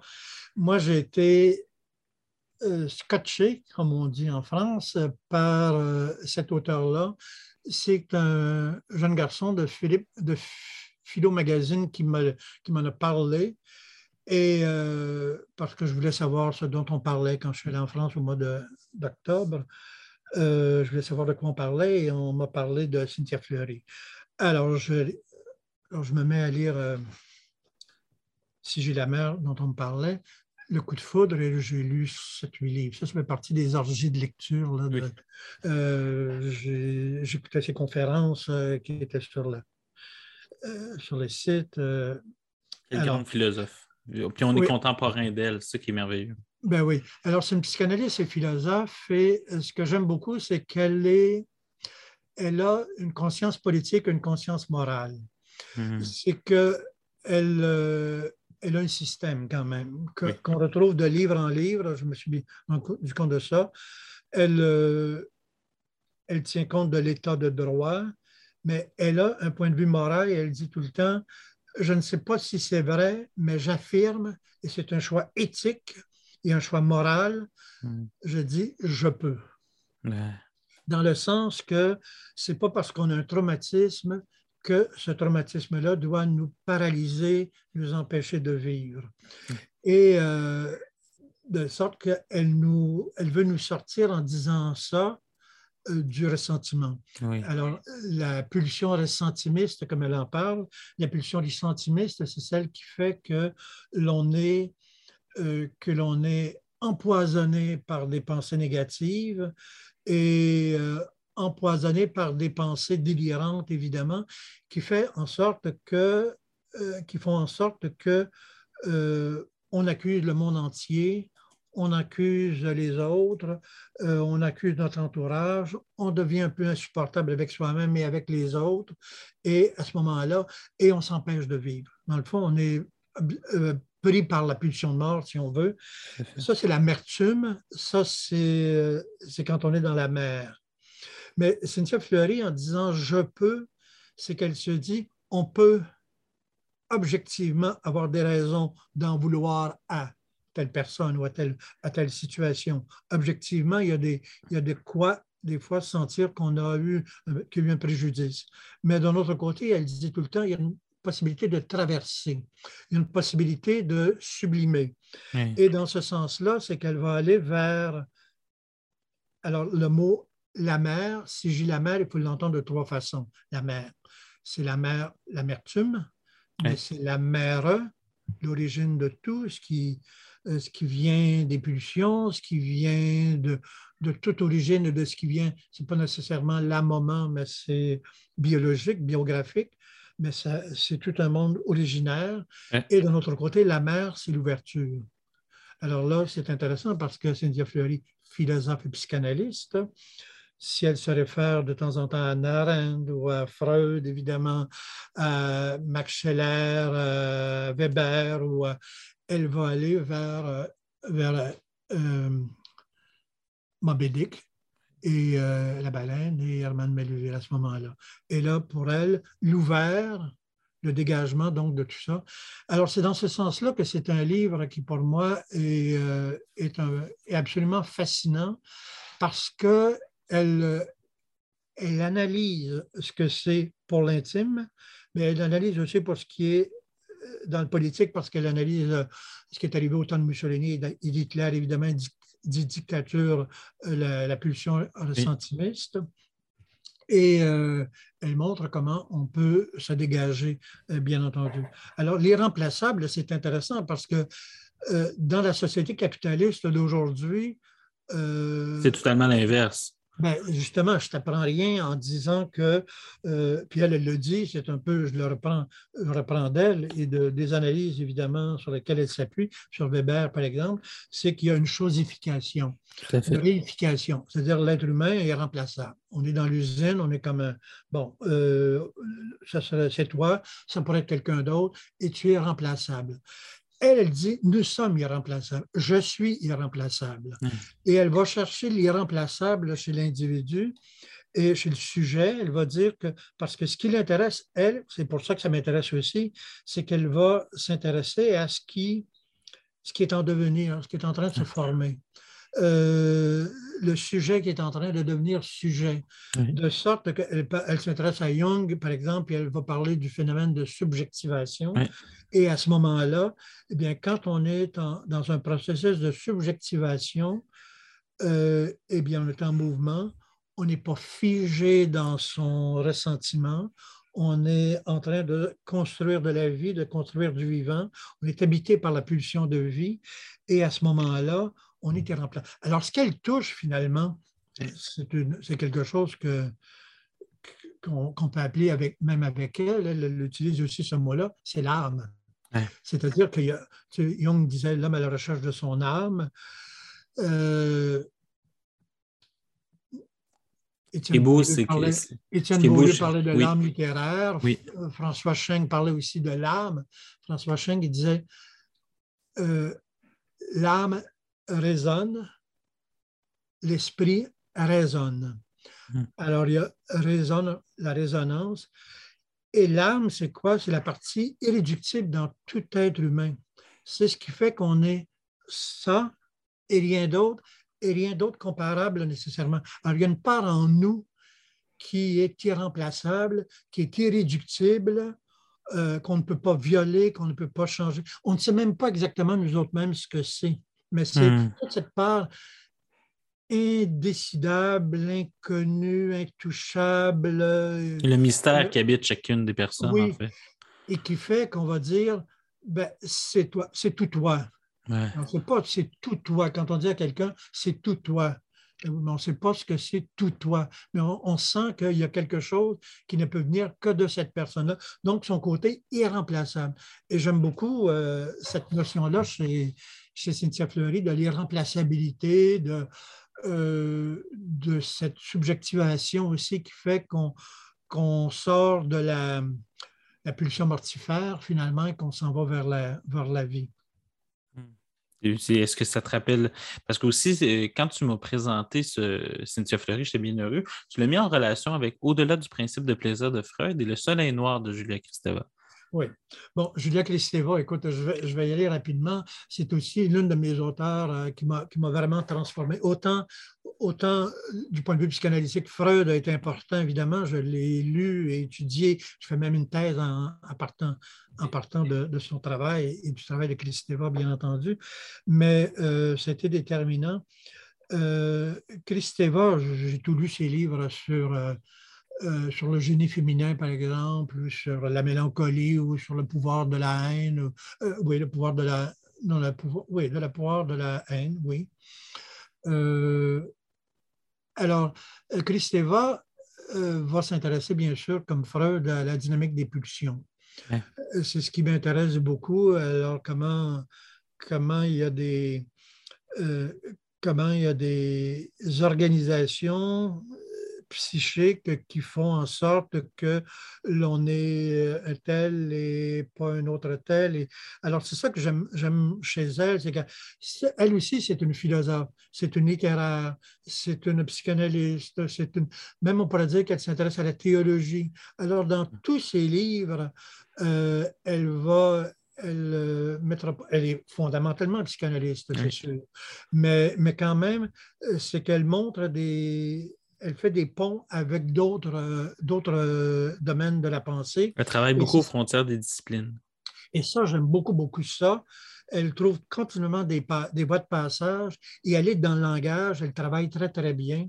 Et, bon, entre autres, en étudiant la, la mélancolie, elle s'est intéressée à un passage d'un roman euh, où euh, le personnage était devant le Christ d'Albane. Et là, le Christ d'Albane, euh, si, bon, on ne connaît peut-être pas, c'est le Christ après, dans son tombeau, ni plus ni moins, complètement décharné, et complètement décharné et vraiment là, effrayant. Hmm. Et on ne peut pas faire autrement. Il est étendu, on le voit au complet. Et on ne peut pas faire autrement que d'être euh, sidéré par ce qu'on voit. Alors, le personnage, voyant ça, euh, c'est l'idiot. C'est dans, l'idiot. Euh, le personnage, voyant ça, il dit Je ne peux plus croire. Je ne peux pas croire que ce corps-là a pu ressusciter. Alors, il perd, une crise de foi, finalement, pas, de, pas FOIE, mais de foi FOI, une crise de croyance, une crise avec la croyance. Alors, je ne peux pas croire que. Alors, c'est l'humanité comme dans celui qui représentait l'espoir dans la rédemption, l'espoir dans l'autre monde, l'espoir d'une amélioration, on pourrait dire l'espoir qu'on pourrait être sauvé quelque part. Mais là, tout à coup, il, a devant lui le témoignage de... Alors ça, c'est assez proche de ce que c'est, de ce que vivrait le mélancolique, c'est-à-dire une perte de foi. Euh, et une, euh, une, perte de foi, évidemment, qui est une perte de lumière, qui est, une, qui est un, enfermement dans, dans la pulsion de mort. Mais ce que j'aime beaucoup, c'est je pourrais écouter, parler longtemps. Parler longuement. Mais ce que je retiens, en tout cas, de, aussi de, de Kristeva, c'est qu'elle va dire, par exemple, euh, toute imagination est mélancolique. Toute la mélancolie est. Oui, parce que la mélancolie, c'est quand même faire le deuil, avoir à faire le deuil du tout. On n'est pas tout, on n'a pas tout. Et euh, alors, quand on vise le tout, quand on vise la totalité de la compréhension. Évidemment, on est toujours en deçà de ça et l'imagination est fondamentalement mélancolique. Et euh, euh, j'aime beaucoup cette idée-là. Et bon, je parlais de Freud, évidemment. Euh, les, deux, les deux auteurs, Cynthia Fleury et, et sont très proches de Freud, mais je, Freud, ben, si je parle de ce livre-là, c'est parce que, un peu comme Nicolas Lévesque aussi, qui est aussi psychanalyste et écrivain, lui aussi, il va dans plusieurs. Tu sais, j'aime beaucoup ces écrivains-là qui vont dans. Mais comme lui. Mais justement, en même temps, ça fait de laisser un genre un peu rebelle à cause de ça. Voilà. Et ça fait de tous ces psychanalystes-là des gens un peu douteux parce qu'ils sont à la fois, ils sont dans plusieurs domaines. Ils ne sont pas strictement en clinique, par exemple. Ils ne sont pas strictement dans leur domaine. Ils sont à la fois, ils sont du côté de la philosophie. Alors, les philosophes ne peuvent pas, ne peuvent pas faire autrement que de les trouver un peu, que, un peu douteux un peu ambigu. Et euh, bon, les littéraires, euh, ils peuvent les sentir aussi menaçants, malgré que les, littéraires et la psychanalyse, souvent, ça, ça, va bien ensemble. Mais même Foucault, par exemple, il parlait de la littérature comme étant une belle étrangère. Mm. Alors, euh, alors, il s'en méfiait lui aussi. Merleau-Ponty s'en méfiait, même si les littéraires ont pu se sentir proches euh, euh, d'eux. Alors, Nicolas aussi, Nicolas Lévesque, aimait chez Freud ce texte-là, mais j'aime ce texte de Freud-là parce que c'est un texte d'un essayé. C'est le texte d'un essayé, c'est le texte d'un écrivain. Il est devant une une chose qui s'impose à lui comme observateur, on pourrait dire, la pulsion de mort. Et là, tout à coup, il résiste, il dit non, c'est pas ça, euh, on n'est pas comme ça, normalement, on fait ça. Alors, alors c'est ça, il avance, il recule, il se pose des questions, il, il examine, on pourrait dire, son sujet.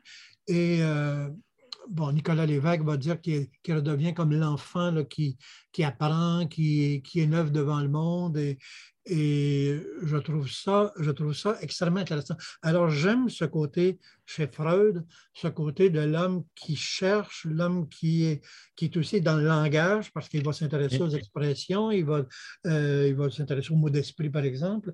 Alors, j'aime ce Freud-là, euh, qui fait de lui un, essayiste, qui fait de lui euh, quelqu'un qui est beaucoup moins dogmatique.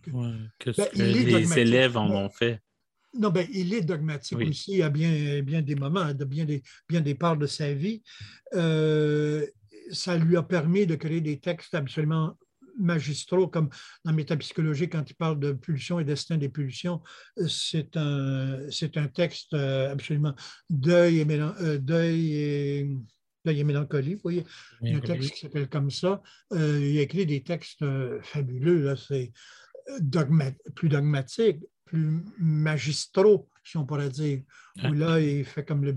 Mais c'est des textes forts, importants, euh, qui ont été nuancés et développés par d'autres après. C'est bien sûr, c'est normal. Mais euh, c'est un homme qui cherchait et c'est un homme qui a trouvé... Euh, je trouve des, dynamiques qui nous aident beaucoup à comprendre. Et mais le, le Freud que, auquel je suis le. Ben, je suis attaché à ce personnage-là qui, qui, nous en apprend sur le fonctionnement de la dynamique humaine, dynamique pulsionnelle, mais j'aime beaucoup ce, côté plus humain. Mais, mais vois-tu, c'est que Nicolas Lévesque, puis j'en parle un peu en passant, contrairement à Cynthia Fleury, Cynthia Fleury, on sent qu'elle a un système, qu'elle est en train de. comme un philosophe. Elle a, la pensée française. Oui, elle a des concepts et elle, de livre en livre, elle les travaille, elle les retravaille, elle les, bon, les présente et tout ça. Elle a un certain nombre de concepts et c'est ça qu'elle met en place et on voit, c'est ça qu'elle met en évidence. Elle met les concepts. Euh, Nicolas est un peu plus près des cas. Lui, et chaque cas est une histoire personnelle, est une histoire du cœur, est une histoire de, euh, bon, euh, irrésolue évidemment, pleine. Alors, il ne cherche pas à faire un système. Lui, il cherche à, il cherche à, il se met à l'écoute, il se met du côté du cœur. Euh, il écrit d'ailleurs des, des, essais qui sont des fragments. Oui. C'est fragmenté. Euh, Bon, alors j'aime beaucoup ce côté-là euh, chez lui.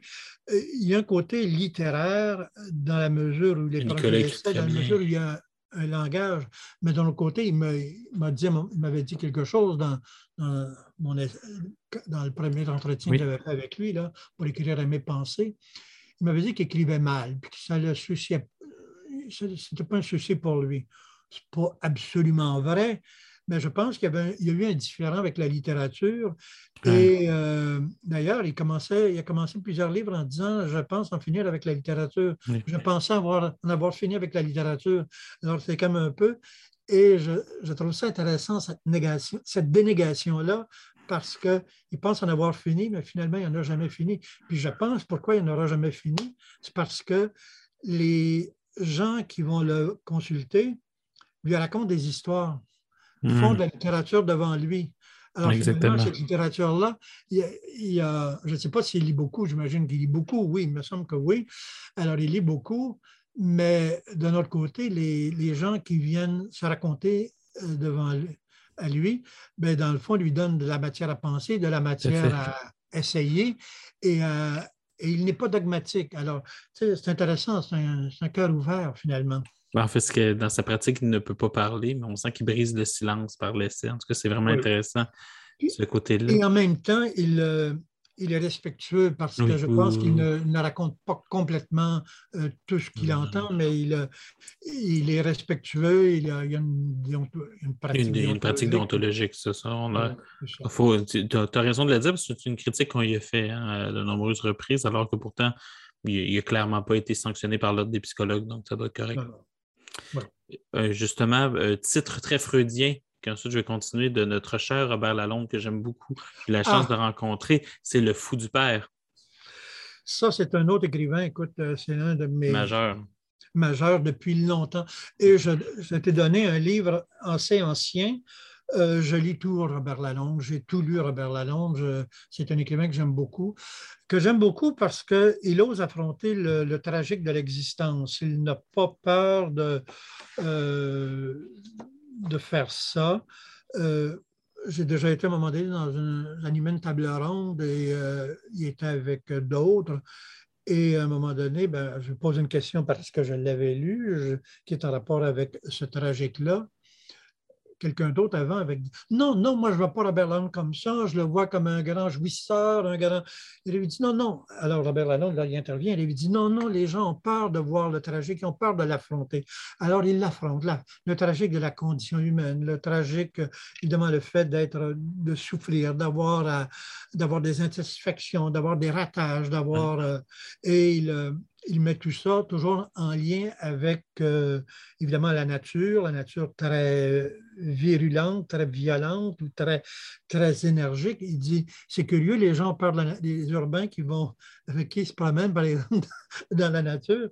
Il dit, ils ont peur de la nature. Ils ont plus, ils ont plus peur de la nature, ils ont peur de la nature. Il dit, mais on n'a pas à avoir peur de la nature, les, les natures. Mais si j'ai pris Le Fou du Père, si ce livre-là m'a marqué, c'est que euh, d'abord, fou du père, on peut presque entendre d'ailleurs l'expression fou, comme on dit, je suis fou amoureux du père. Mais c'est le fou du père, c'est-à-dire la part folle aussi du père. Parce que le père dont on parle là-dedans, c'est un fou braque aussi. Il y a quelqu'un qui a fait une, crise il y a eu une rage à un moment donné, parce que justement, il y avait une rupture. C'est un travailleur dans une euh, Syrie qui, euh, qui, a perdu son emploi avec euh, d'autres.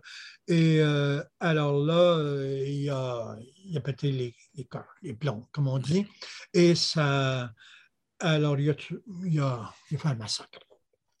Alors, évidemment, c'est une, une folie, mais euh, alors, le fou du Père, c'est donc, il y a cette folie-là, mais c'est fou comme fou de Dieu, fou d'amour, fou. Et il y a toute cette folie-là, et de sorte que dès le départ du roman, euh, on voit que c'est quelqu'un, que le personnage se met dans la place de celui qui veut entrer dans mmh. cette folie du Père, euh, dans cet amour qu'il a pour lui, dans cette, euh, dans cette attirance qu'il a malgré la violence, malgré l'incommunicabilité qu'il y a, il veut entrer en lui. Et là aussi, euh, il y a, je, bon, je, voudrais lire quelques, quelques pages de mon livre ici avec moi. C'est qu'il dit une phrase intéressante dès le départ. C'est le père qui dit qu'il revient dans le bois le frère, pas, le, fils ne sait pas trop ce qu'il est, ce père-là, il était muet, il s'est fermé, il est un mur de glace là, depuis, depuis longtemps. Mais il, sentait qu'il y a quelque chose qui n'allait pas, puis que le fils voulait savoir, mais bon, peut-être de cet attachement, de cette curiosité-là, mais le père n'est pas un homme de parole. Non. Le fils est un homme de parole, il écrit, etc., etc. Alors, alors, euh, le fils s'en va sur son terrain dans le bois et le père dit, je veux tout te montrer encore une fois. J'aime beaucoup, hmm. beaucoup ça parce que je veux tout te montrer. L'autre pense, l'autre hmm. écrit, l'autre a des images. Euh, des images littéraires, les images qui viennent des mots. Mais lui, il dit, je vais tout te montrer. C'est comme si on était le côté visuel, puis l'autre auditif. C'est comme si on était euh, pas dans, on n'avait pas le même langage, si on veut. Alors, je veux tout te montrer pour que tu connaisses les indices, pour que tu... Regardez ce que... Alors, regarde ce qu'il ce écrit. Euh, comme toujours, avant même le bonjour, il a dit, quand je suis descendu de l'autobus, je veux tout te montrer encore une fois.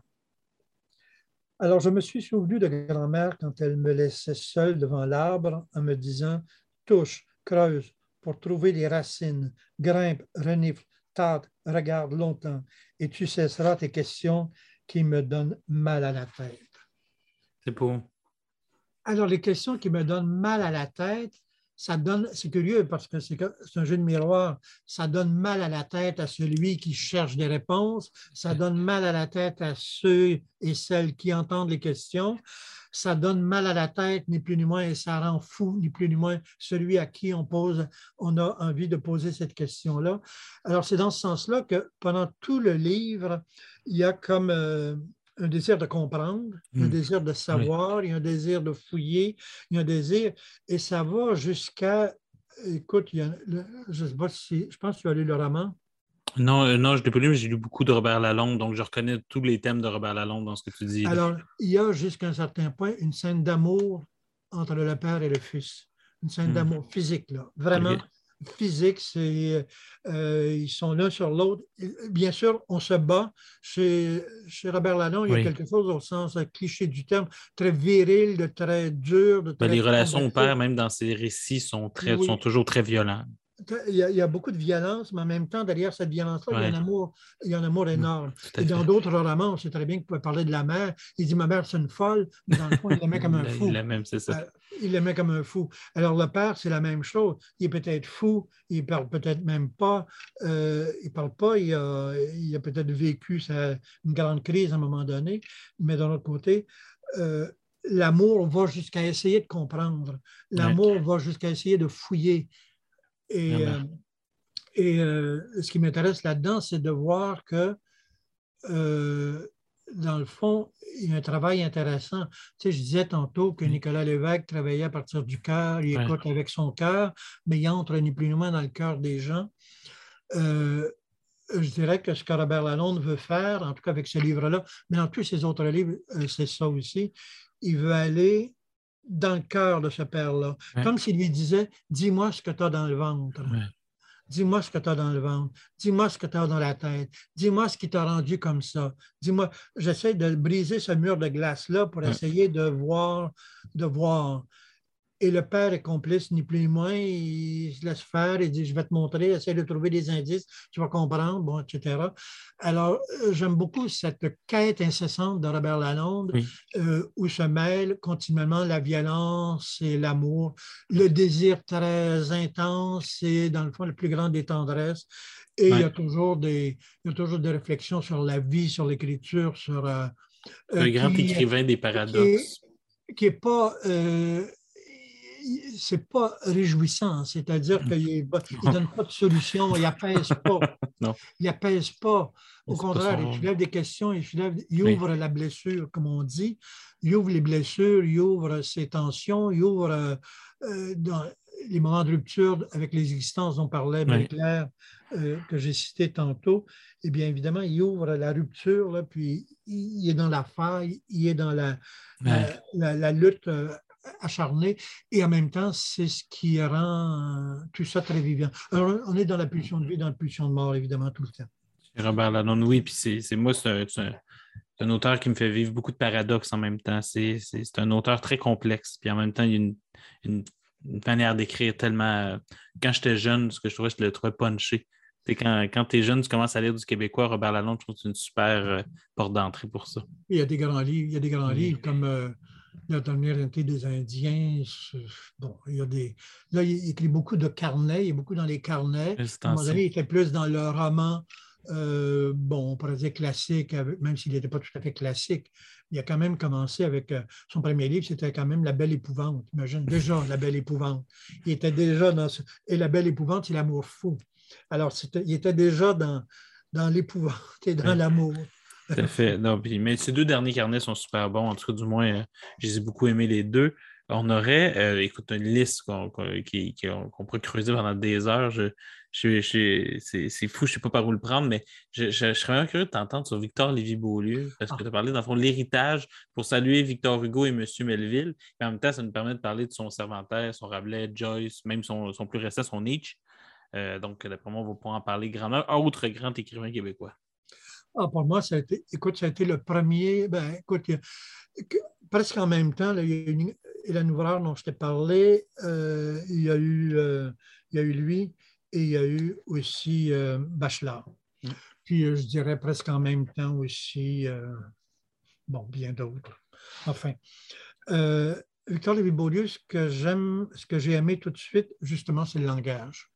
Dès le départ, c'est l'imagination absolument débordante c'est un écrivain qui d'emblée ne, pouvait pas m'intéresser. C'est-à-dire que d'instinct, je ne suis pas, je ne peux pas aller vers cet univers-là parce que c'est un univers trop négatif, trop, ça chiole trop. Euh, c'est trop, euh, c'est trop fou il, y a trop de, il y a trop de délire.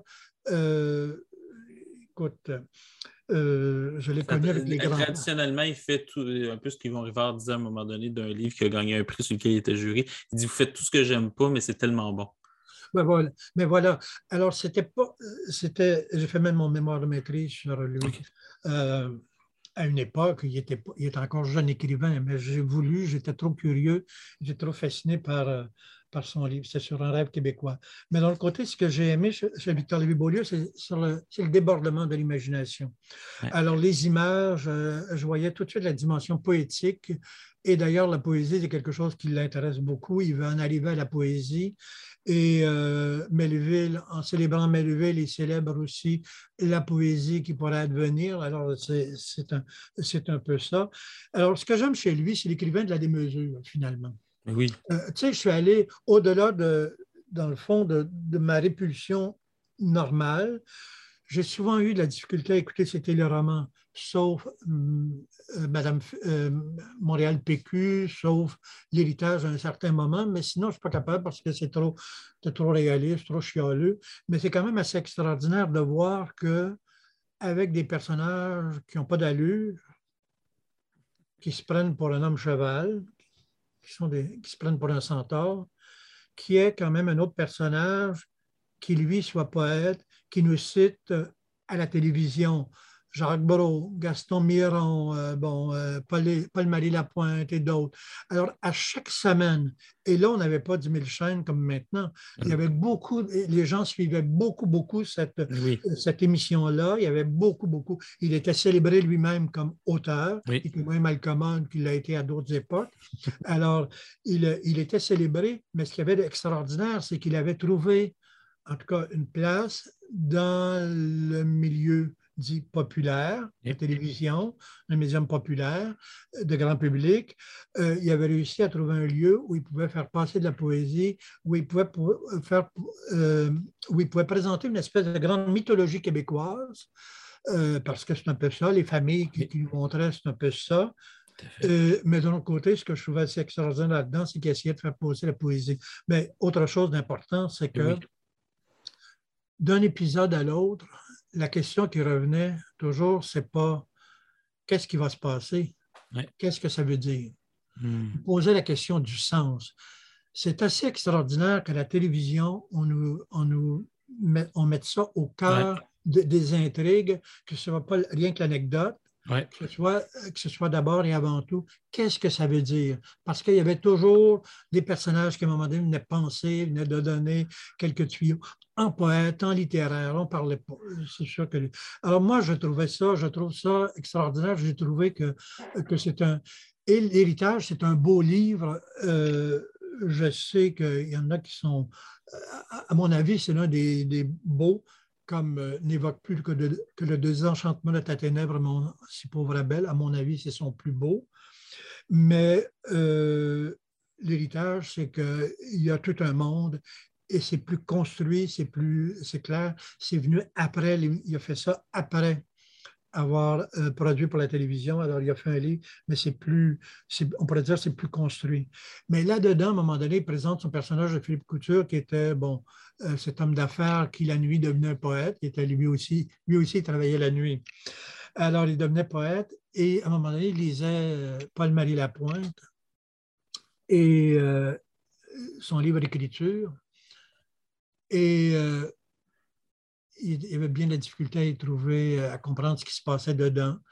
Euh, mais il faisait des liens entre les mots croisés qu'il faisait et euh, évidemment les énigmes que peuvent contenir les, mots du poème.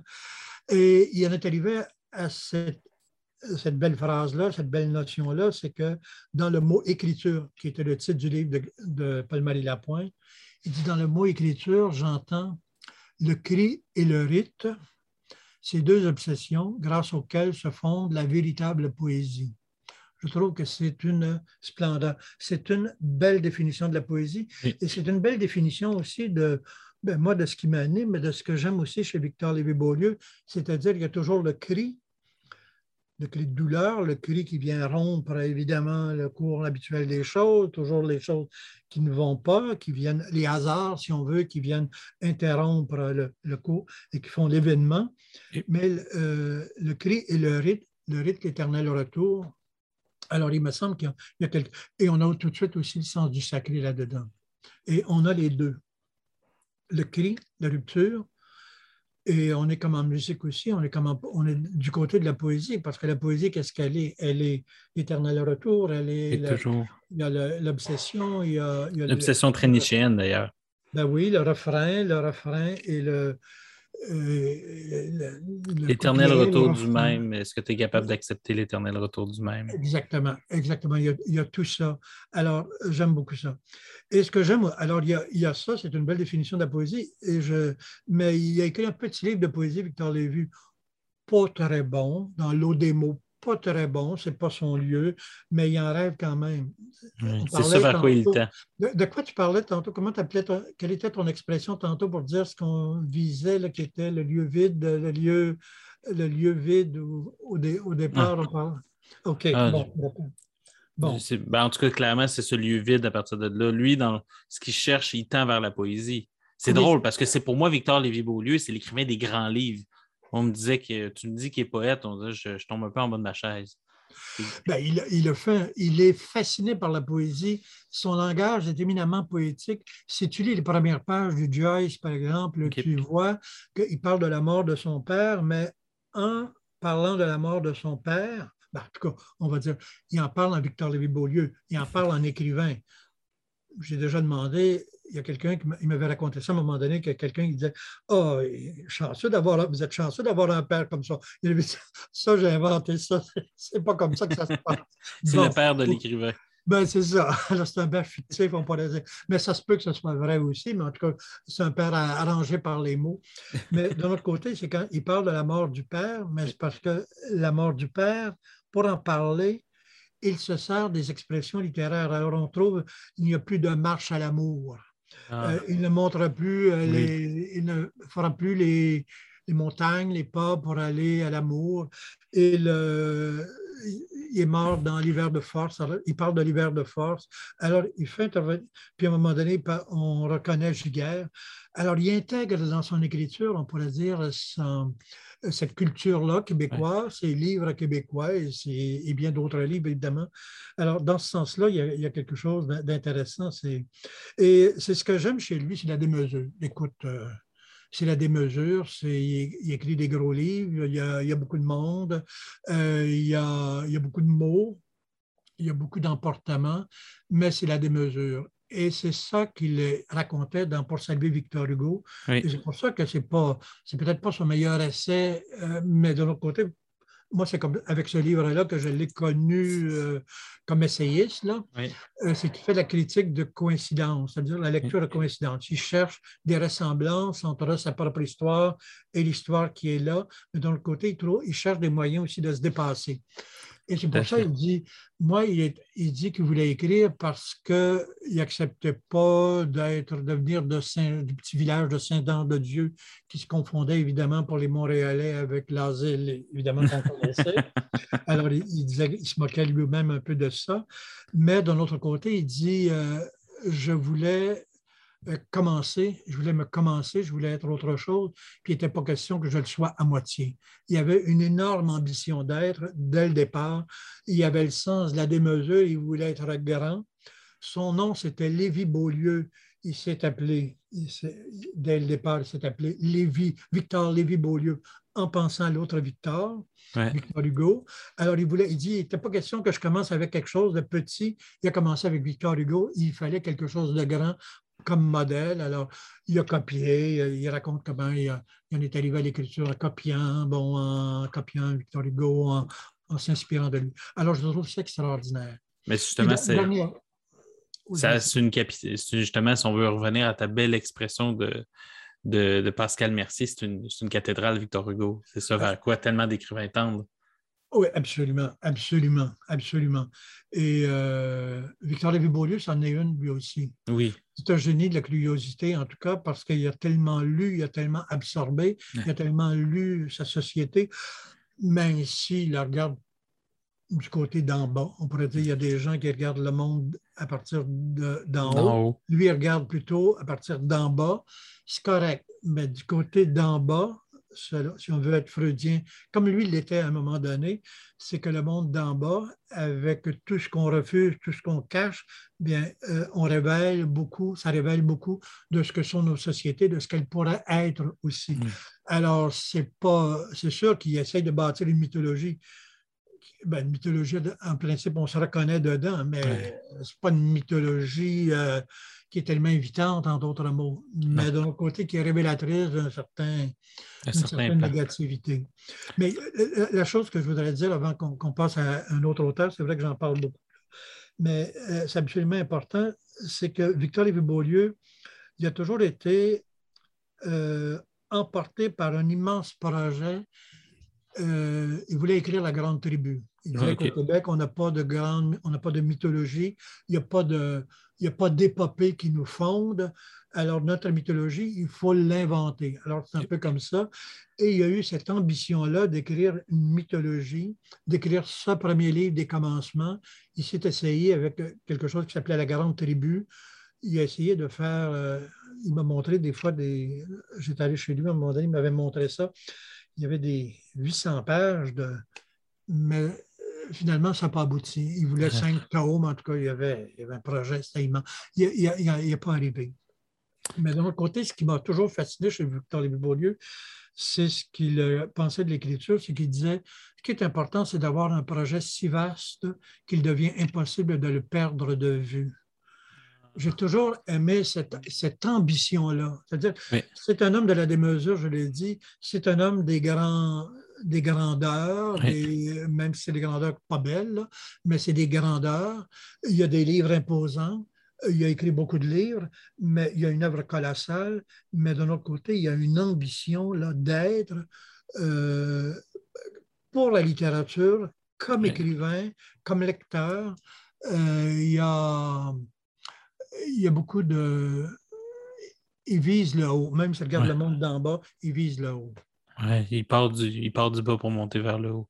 Mais Gérald, je vais te. Oh, je vais te on va terminer, on va faire une deux parties cette émission-là parce qu'on est juste à la moitié de ta liste. C'est tellement intéressant. Donc, euh, si tu veux bien, OK, si tu veux seulement, on pourrait faire une deuxième partie avec les cinq autres livres qui te restent. Est-ce que ça il m'en reste, cinq. Ben, il t'en reste cinq, puis même là-dedans, il y a des doubles, Gérald. Ah, puis je n'ai pas parlé de Suzanne Jacob, je n'ai pas parlé. Toujours pas, mais c'est ça. Donc, on va faire une deuxième émission. OK, je vais faire un spécial. Tu vas être le seul à avoir eu deux émissions à date. Donc, euh, bon, ben, écoute. Ben, euh, si tu veux. Si tu veux pas, on peut euh, finir ça comme ça, mais moi, je serais vraiment honoré. Penses-tu que je veux? Penses-tu que j'ai envie? Ben, on dirait bien que, comme dirait, on est au-delà du principe de plaisir, je dirais même. Au-delà, oui, oui, on est tout à fait dedans même. Alors, oui, ça me plairait évidemment beaucoup, beaucoup. Parfait. Donc, pour nos auditeurs et nos auditrices, euh, vous écouterez la semaine prochaine la deuxième partie et, Gérald, ben, et moi, on va continuer à l'instant. Donc, on se voit la semaine prochaine, tout le monde, et pendant que nous, on va continuer. Alors, à la prochaine. Donc, là, on va continuer. Donc, je vais juste faire une petite euh, salutation, parce que c'est tellement intéressant que je voyais le temps, je suis comme, ben non, c'est ben, je ne vais pas vous couper. Donc, euh, ah, ben j'adore, j'apprends, j'ai l'impression de faire un cours de littérature. Euh, donc, on va juste continuer. J'avais pris, pris, des notes, je ne les regarde même pas. Non, non, mais je te vois, mais je. Ça comme ça. J'aurais tellement aimé t'avoir comme prof. C'est ça que je suis en train de me dire. C'est le genre de prof qui arrive avec toutes ses notes qui ne regarde pas. C'est comme magique. Ça m'est euh, déjà arrivé à un moment donné. Écoute, euh, j'étais, moi, tu sais, tu devines bien, un prof. Tu sais bien ce que ça fait un prof, ça parle avec ses mains. Fait que là, puis moi, mais je parle avec mes mains. Puis, tu sais, à un moment donné, dès le début du cours, je casse mes, tu sais, je, je fais voler mes lunettes, elles cassent, je ne vois plus mes notes.